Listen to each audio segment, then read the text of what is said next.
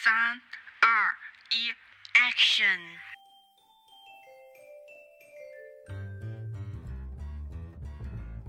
Are you ready, listeners? Yeah, yeah, beautiful lady. I can hear you. Okay, here we go. Hello，大家好，我是静静， Hello，大家好，我是噗噗。欢迎大家又来回到我们的节目当中。 好啦，我们新的一期开始啦，然后我们这一期还是延续以往的一个主题，那就是如果回到过去。对，然后上一期是如果回到过去西汉篇，然后西汉接下来那大家肯定就是耳熟能能耳熟 耳熟能详，哦，耳熟能详的东汉啦。好，我们简单来介绍一下东汉啊。东汉是二十五年到二百二十年，然后中国历史上继西汉之后的大统一中原王朝，传八世共十世帝，享国一百九十五年。东汉沿用了西汉的方针政策，并进行了调整。适于当时社会情况，在经济、文化、科学技术等方面都远超西汉时期的水平。中国的四大发明之一造纸术就在这个时期进行了很大的改进。此后，纸的使用日益普遍，逐渐取代了简帛，成为人们广泛使用的书写材料，便利了典籍的流传。但由于各种就是后面就是东汉时期的后面的各种政权争夺的原因，然后使得东汉的兴盛走向了衰败。那我们就带入我们自己的角色来走一走东汉这一招历史吧。直接进入正文吧。啊，我想说啥了。进入正文吧。那嗯，嗯，我们来先先看一下普普的角色是什么。我完全没有看普普的稿子啊，让我们来新鲜感一下，跟听众朋友们一起。我的我的角色大家肯定很很熟悉的宦 官。宦官，你果然足智多谋了，为了权力不惜。对，宦官就是就是大家现在所说的太监了。啊，是的，嗯，对，只是当时统称为宦官嘛。嗯然后我的人物设定是出生在一零五年汉安帝刘祜的在位期间。宦官就是太监这种角色，一般就是都是那种贫苦人家、百姓人家就是的孩子嘛，就是生存不下去，嗯然后就会被转转送入宫。我的角色创建的开始也是，呃，相出生在相对贫苦的百姓家，就是在一一五年，就是因为家中的孩子过多，父母就是养活不了了。再因为当就是在当时汉朝的宫中，其实内宦得势，就是东汉的宦官在东汉的时候，其实是一种呃政权的势力。嗯而且东汉是其实是中国历史上宦官最为猖獗的时期之一，其中有一个很明显的特点，就是宦官在皇帝与外戚斗争的夹缝中，逐步增强自身的势力，然后进一步去把持朝政。也就是说，在当时汉朝的时候，就有三方势力，三方势力其中一方就有宦官。嗯所以就是因为有这种势力在，然后民间自宫之风便非常的兴盛。我父母就是在偶然间，就是和邻居聊天，就是得知邻居有个远房的亲戚在宦官的选用专门的那个机构管理当差，然后正好当时我十二岁嘛，就嗯在宦官选拔的年纪之中，所以父母攒了一点钱，就是找到那家那个邻居，然后就去贿赂了一下，然后就就托人将我带入宫中嘛。哇，原来做宦官还要贿赂进宫才行啊，在那个年代。因为不是所有的自宫的人就是都有那个呃条件和都有这么幸运的能入选进宫，因为入选进宫还有还有一些很繁杂的那种各种的条条框框。我当时查的时候是，如果你自宫你没有进去的，就是你进去了算是很幸运的一批，然后你没有进去的又会被砍下来。然后分给那种什么其他的皇皇室，然后去当他们的仆人之类的。嗯然后再降下来，没有入选到皇室去当仆人的那一批自宫人，再会被流落民间，然后怎么怎么样，反正那一批才是最惨的。所以你是幸运的那一批。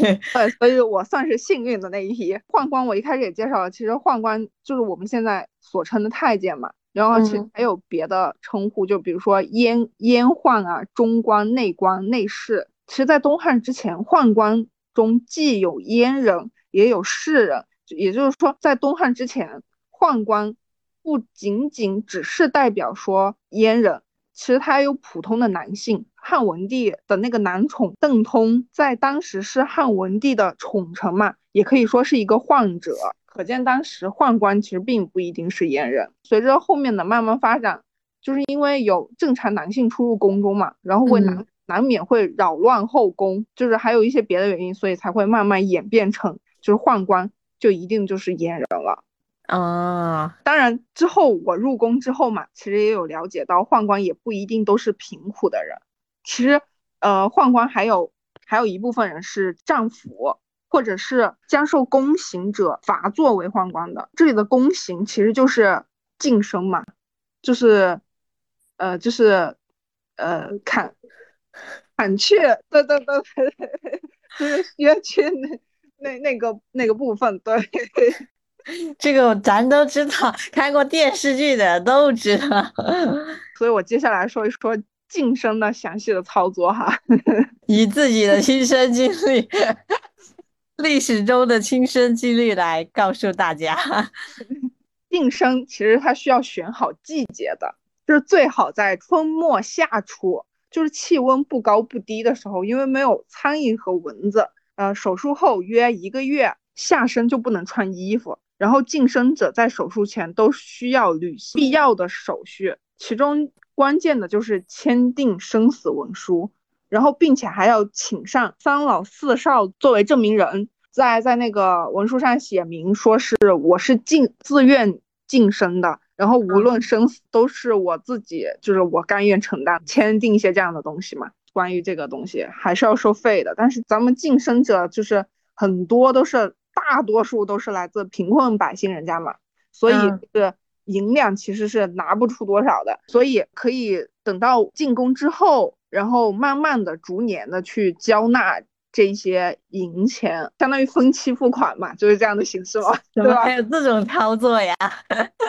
这些操作也都需要在文书上写明白的。但是有两样东西是必须带着的，就是一个就是送给刀子匠的礼物，然后这个礼物呢，一般是一个猪头或者一只鸡，再外加一瓶酒。你咋不去做刀子匠算了？何必受这个苦啊？刀子匠的个待待遇就是吃的喝的还挺好，是吧？对呀，其实宦官是当时挺挺吃香的一个职业的，虽然虽然人不人鬼不鬼的吧，但是你想他当时也是一个势力呀，就是我后面混得好，我还能我还能被封侯呢，还可能操控这皇帝，对对对对对，我还能对啊，我还有权利在手上呢。然后第二个是。手术所需要用的物品，然后这个物品呢，就包括三十斤米、几篓玉米棒，然后几担芝麻结及半刀、窗户纸。其中米是晋升者一个月的口粮，然后玉米棒呢是烧炕烧炕保暖用的，就是芝麻结烧成灰后用来垫炕的，然后窗户纸就是用来糊窗子的，以免手术过后受风。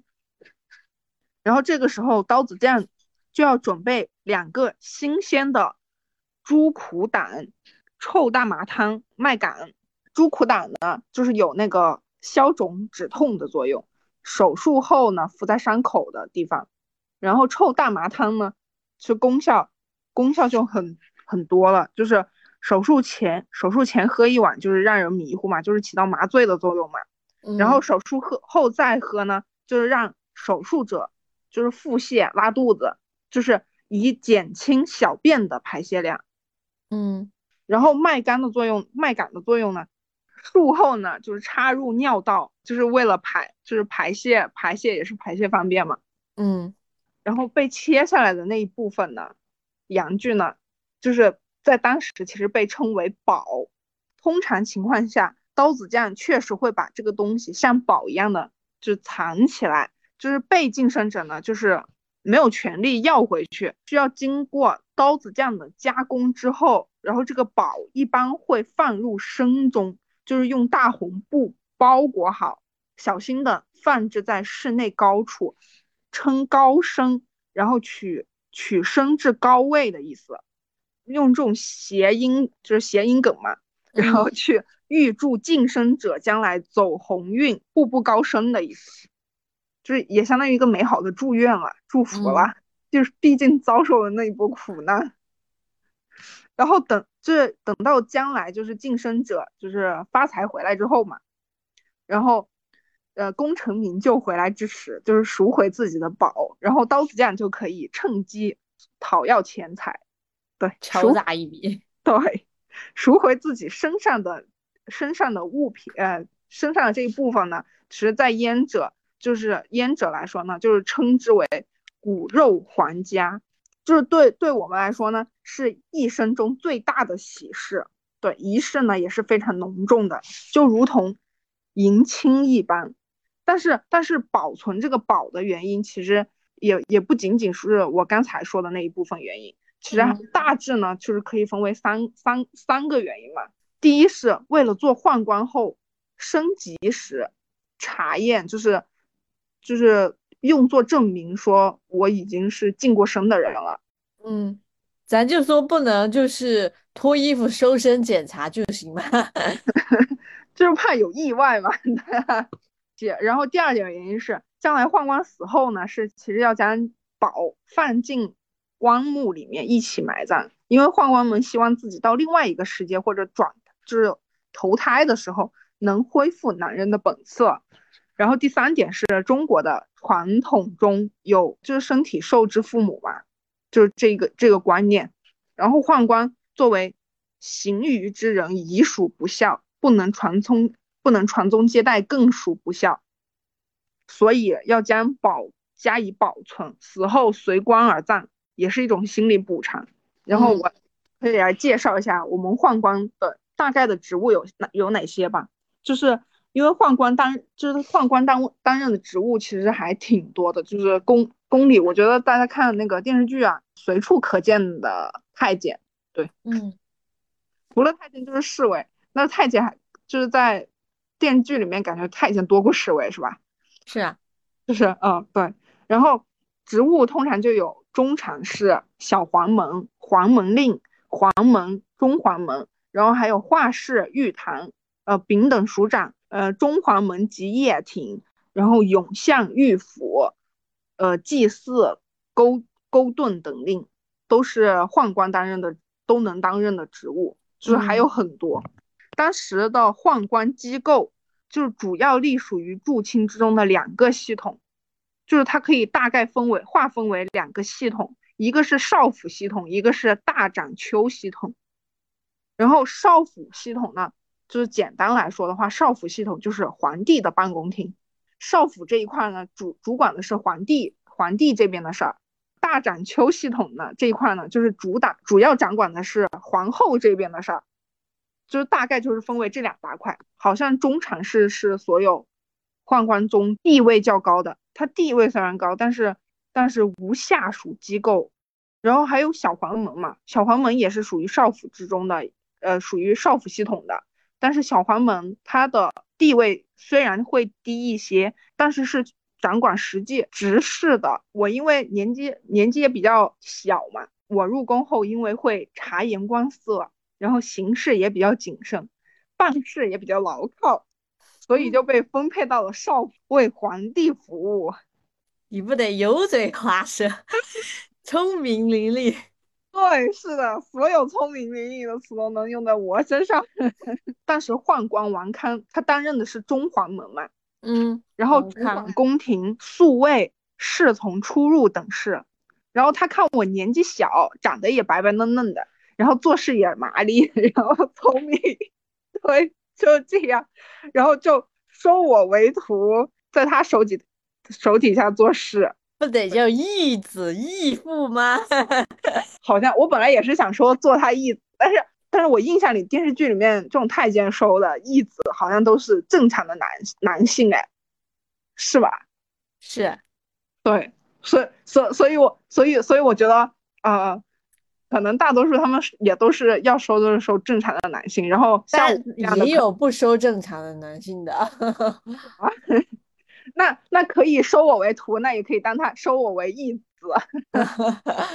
呃，然后我就在他手下做事做事，听他差遣，然后就这样时间来到了东汉延光四年，就是公元一二五年，汉安帝刘祜就是在公元一二五年四月三十号的时候驾崩了。嗯。驾崩之后，严皇后临政嘛，废除刘保的太子地位，改立北乡侯为帝。然后北乡侯死后，与其弟严显，然后宦官李润、江津等人策划再立他人。但是在公元一二五年十一月二日的时候，十九个宦官在皇宫大钟下秘密商议，冲入省门，然后将金义党就地斩杀。扶立刘保登基，并铲除了严氏外戚，结束了外戚乱政的局面。其中这十九个宦官中，就有我师傅王康。嗯，然后事后这十九个宦官呢，受到汉顺帝的恩赐，都封为侯，然后统称为，就是现在大家可以去百度搜一下，就是可以搜到，就是统称为宦官十九侯。我师傅。王康就是高官俸禄之后嘛，他虽然封为高官，有钱了，也有名，也有权了，但是但是死的其实比较早，嗯嗯，然后在朝中也没有什么作为，然后在我师傅去世后没几年，我身体其实也不怎么好，然后也没了，好吧，对，这就是我的一生。你的一生却是我在东汉这一生当中最痛恨的人。什么？是的吗？真的？怎么就你最痛恨的人？我就是那种就是饱读诗书的士大夫，就是看不惯你们这些官是吧？用自己的权利，然后去去扰乱朝政。我并没有，我一生就是厌恶你们这些什么，呃，宦官专权，然后就是太后专，呃，称制这种。就是我特讨厌，所以就算我从小聪明伶俐，我也没有半分要入关的念想。好，那我就得来讲讲我这一生。其实我跟普普就是选择出生的年代是非常的相近，我们两个很显而易见的都没有，就是呃，出生在东汉最好的年代里面。东汉最好最好的年代是东汉前期吧？应该是。对对对，嗯。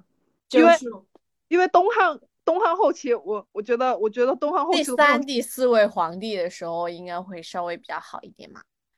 对，因为东东汉后期我都没有查东汉后期，我就仅记一句歌词，就东汉晚年分三国。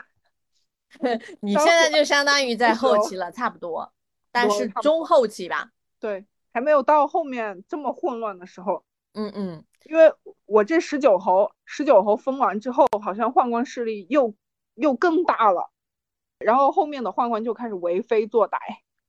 对，但后面有那个党锢之祸啊，还有黄巾起义之后，整个东汉其实都差不多要结束了。对对，是的。嗯，好吧，那我就来讲讲我在东汉的一个角色吧。其实我呀，我出生在东汉汉和帝刘肇，就是东汉第四位皇帝去世的那一年，就是幺零六年。在我出生之前嘛，汉和帝刘肇他其实是诛杀了窦宪，夺回了权力，就是那时候是窦皇后跟窦氏一族嘛，然后嗯的一个。一个就是把控嘛，然后他就击击杀了那个窦宪，然后夺回权力，然后东汉国力在汉和帝亲征之后达到了一个鼎盛，西域诸国归附东汉，让东汉的影响力就是通过丝绸之路达到了到达了地中海，就是我上一期西汉就是就是一个非常棒的一个结局的一个愿望，就是在这里嘛，嗯。但是我已经出世，我已经到了下一世，就是在东汉了。但就是，但是没有想到汉和帝年纪轻轻，二十七岁就在我出生的那一年去世了。呃，也是从这个时候开始，东汉陷入了太后称制、皇帝夺权的时代。就是当时的河西皇后邓水成为皇太后，先后册立了汉商帝、汉安帝，并以女经之名亲政长达十六年，就是直至建光元年（幺二幺年），邓皇后去世啊。嗯，哎，正好和我和呃，对和对对，就是和我就是因为有 邓邓皇邓太后这一个人物的一个亲信于宦官，才有你的就是后面的一个发展嘛。对是其实这个时候我我应该要稍微提一下，因为东汉最出名的四大发明发明之一就是在这个时候嘛。然后我这边就稍微提一下这我经历的一个历史。然后就是嗯邓水，她是一一名有名的才女，喜欢舞文弄墨。然后就是他宦官，他身边的宦官蔡伦，就是总结了以往人们造纸的经验，革新了造纸艺术，利用树皮、麻头、破布、渔网，经过搓搓、炒烘等一系列工艺加工，造成了纸。于永元十七年，就是幺零五年，献给了呃汉和帝嘛。嗯然后就让这个整个造纸技术，让纸的使用就是日益普遍嘛。这样说一下，就是邓水，就是在这一期间的话，就是为蔡伦造纸、改进造纸术提供了很好的一个物质条件嘛。然后虽然邓水就是就是他在他去世之前是任没有放放松过他手上的任何一个就是权力放给皇帝的。但是他鞠躬节俭，大力救灾，因为他 把控权力的那十年，正好就是东汉王朝有东汉王朝有史以来有史以来最严重的十年天灾。然后他就让东汉皇朝就是挺过了这十年的天灾，同时派兵，呃，平定羌乱，呃，讨灭。海盗征服乌桓、鲜卑、南匈奴等外患嘛，使危机四伏的东汉王朝转危为安，又设立西域副校尉，对西域实行羁縻统治，并将九真郡外的夜郎蛮夷纳入版图，扩张领土一千八百四十里。时人颂曰：“兴灭国，继绝世。”意思就是。使灭绝的重新振兴起来，延续下去。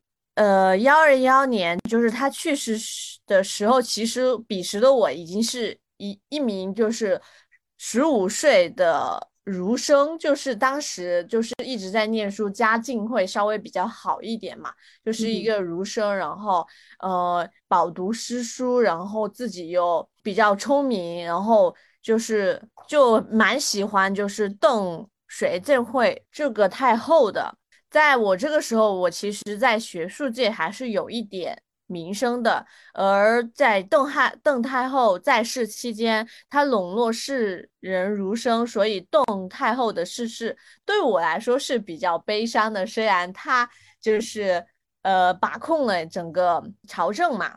当然，那时候邓太后不仅笼络当时的世人儒生，也将身边的宦官引为心腹，这引发后面的宦官专权问题。这说的就是你，就是我这你的发家史。对，是的，嗯，在邓太后去世了之后，汉安帝开始亲政。呃，亲政期间，鲁汝贤士。呃，奸佞乱党登上政治舞台，就是导致呃东汉呈现衰败征兆。直到汉顺帝即位前，我与东汉经历了严氏外戚专权，就是就是我那，就是他，就是汉顺帝即位的时候，然后利用宦官的权势，对对，是的，即位了，对。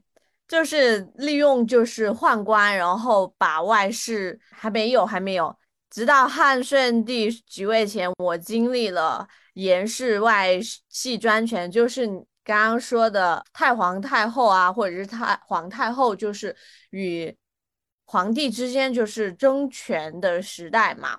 嗯嗯，汉顺帝即位之后，就是即呃杨家元年一百三十二年，在我二十六岁那年。汉顺帝采纳九雄的建议，推行杨家新制，对我这个士大夫来说，其实是一个非常一次非常重要的一个改革吧，就是在我身边的文人啊，就是就是我身边的读书之人都非常在意的一个改革吧。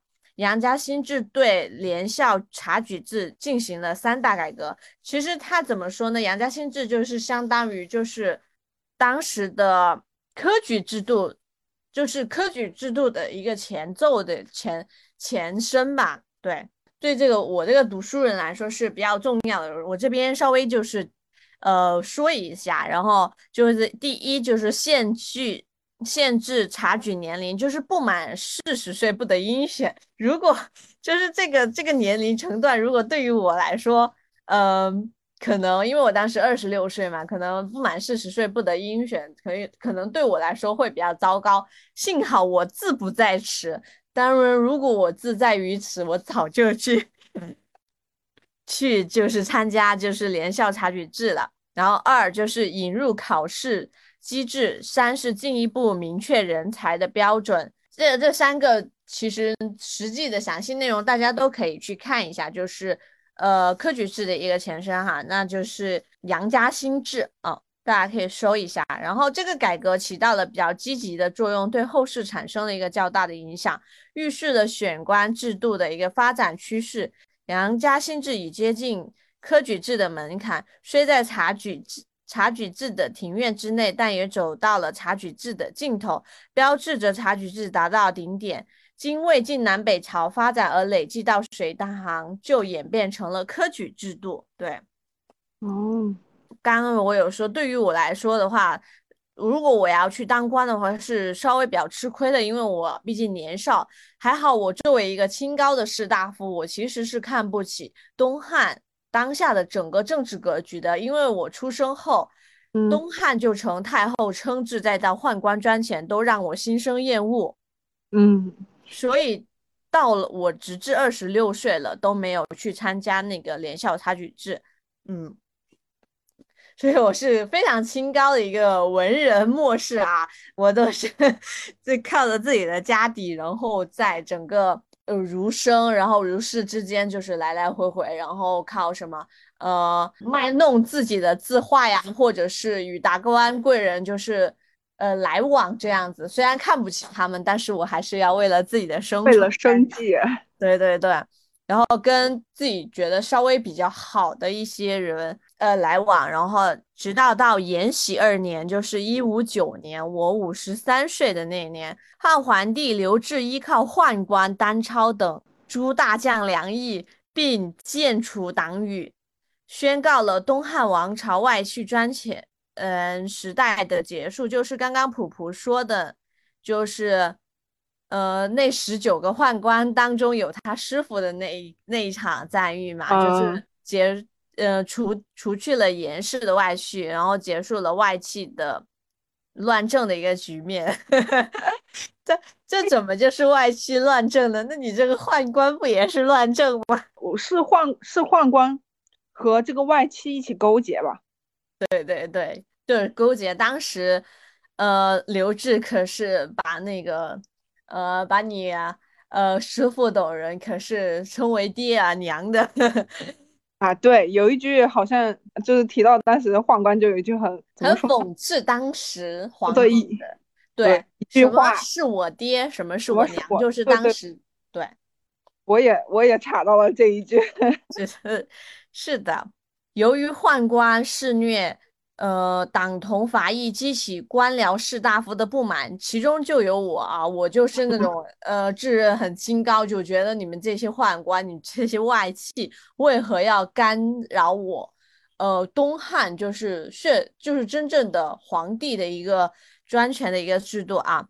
呃，延禧九年，就是一六六年，我与世家豪族与我和世家豪族与太学生一起联合反对。宦官抨击政治，反对宦官专权，因此就是被宦官们大肆报复，其中就包括了普夫。原来上一辈子的我那时候死了，我那时候我那时候已经死了。哦，幺六六年已经死了，但是我还活在你们的影响之下，那我还活得比较比较长久啊，每一世都是。对对是。然后十九十九侯晃十九侯晃晃是。宦官是呃东汉宦官好像是呃那个势力猖獗的呃最开始是因为我这个十九十九宦官封侯的事，然后才导致后面的宦官的权势开始慢慢的就是权势扩大，对，然后再开始有很大的势力去干涉朝政之类的。但是总的来说，但是从客观因素来讲，十九侯的这一些宦官并没有做出很不利朝朝纲的事情，都是后面的宦官所为。可是你已经称侯了，你已经在矫正了，怎么会就没有做到人很大的影响呢？好了，我们各持个人的观点，毕竟我们就是当时的身份是不一样的啊。啊，是。就是因为我我我我们抨击政治反对宦官专权，因此被宦官们大肆报复，李应和我等二百余人被捕，形成了第一次党锢之祸，士大夫其集团惨败。就是说我的整个抗衡其实是失败了的。然后再因为我年岁已高，我已经快要将近六十岁了，就是很老的一个人了。那还挺老的了。对 对对。呃，我那一世的儒人傲骨，不得让我就范于这些宦官宦官的专权之下，亡国恨呐，就有那种啊，所以呢，就在牢中自缢而亡。对，这就是我的一整个结局。但是有些人死了，但是他还活着，然后。到了后面，汉灵帝亲政之后，听信宦官谗言，掀起第二次党锢之祸。然后后面黄巾起义爆发，党锢才被解除。无论如何，东汉已经岌岌可危，整个王朝在战乱中灭亡，开启了三国的时代。所以说我整个一生就非常的有志气，不错不错，有那个傲骨在。对对对，就。志一身清高，就是看不起这些东西，所以说我这一辈子活下来，对东汉的整个国家其实是带了一股非常的悲恨的一个一个心情在处于这一世的，因为我深知我无法改变，就是当下的所有局势，我深知我的国家将会灭亡，就是。呃，期间我可能没有做到很大的改变，然后直到很老的时候，我才就是说有自己的想法，就觉得是时候以我这个老身骨，然后就是开启了，就是跟李应等二百余人马形成了第一次党锢之祸，也因为有了这一次党锢之祸，有了后后续的党锢之祸，然后再有了后续的黄金起义，就有点有点像这新中国。成立的那种感觉吧，就一而再再而三的去，对，但是无论如何，国家还是灭亡了，然后开启了另外一个朝代的一个开始，就是三国。对，下一篇章，对，就是三国了。好了，我我的角色差不多就是这样子。嗯，不知道听众朋友们更喜欢就是普普的角色呢，还是我的角色呢？其实我们。我我们这期好像正好，我们两个就是汉朝东汉三股势力嘛。我这边宦官的势力，你这边你这边代表的是哪股势力来着？呃，士大夫就是那种比较清廉正派的一个势力吧。其实有点帮，就是皇帝对帮皇帝夺权的那种意思。还有一个就是外戚嘛。其实我一开始我想说我要不去。外戚集团呢？但是我想想，我觉得我去外戚 外戚集团是不对的。到头来，整个皇王朝也不属于自己，就是自己只是只是虽然掌控着皇帝这个傀儡吧，但是呢，还是没有那种嗯，就是清高感啊，对，风骨还在是吧？对，傲骨啊，傲气凌人的那种感觉吧。然后，然后一开始因为。他这这个东汉时期，呃，就是有四大发明嘛。但是我你想想，整个朝代宦官专权，就是引得我非常的不适，所以说我就没有想着跟那个什么蔡伦去造纸了。但是我没有想到的是，普普竟然去当了宦官。我入了，我入了宦官权势。对。但是我查了一下，其实东汉总的来说，其实它是一个相当于文化大革命的一个时代。嗯，因为你你看什么造纸术啊，其实还有在艺术之类啊，在音乐这方面其实都有很大的一个造诣。造诣，对对，但但怎么说呢？其实也也也怎么说，就是第四个皇帝嘛，就是刘造嘛，汉和帝，他期间其实做了对汉帝国来说做了挺大的一个贡献。其实其实最比较糟糕的是，因为他死的比较早。汉汉朝汉朝的皇帝，东汉的皇帝好像全都是那种年龄又小死的早。对对对，因为前期前期还好，后期主要是因为被别人就是嗯别的专权就是操控着，就不能让你多活嘛。但是呃汉和帝的那个的什么的妻子那个邓水，我觉得其实。虽然他就是跟皇帝夺权嘛，但是我觉得他做的很多东西，她又是个才女，嗯，其实总的来说，我觉得她是不错的。嗯，就是她并没有说，她并不是说我一点贡献都没有，她反而还做出了一定的贡献。对对对对对，就是所以说我的角色，就是创造出来也会比较喜欢她，而且她比较轻视大夫嘛。好啦，我们这一期节目就到这里啦。不知道大家对我们回到过去系列感觉怎么样呢？如果觉得不错的话，可以评在评论下方，就是多多评论一下，就是让鼓励一下我和 婆婆，就是把这个系列一直做下去。可能会听我们讲的历史会有一点就是浮于表面。对对对。啊，但是怎么说呢？虽然浮于表面，大家就当做一个，嗯，怎么说呢？就是说书，呃，不太精彩的说书，或者是嗯，像八卦类型的说书来听听，对，就开心，听得开心就好，虽然也不一定开心了。好啦，我们这一期节目就到这里啦，我是静静，我是噗噗，拜拜，再见。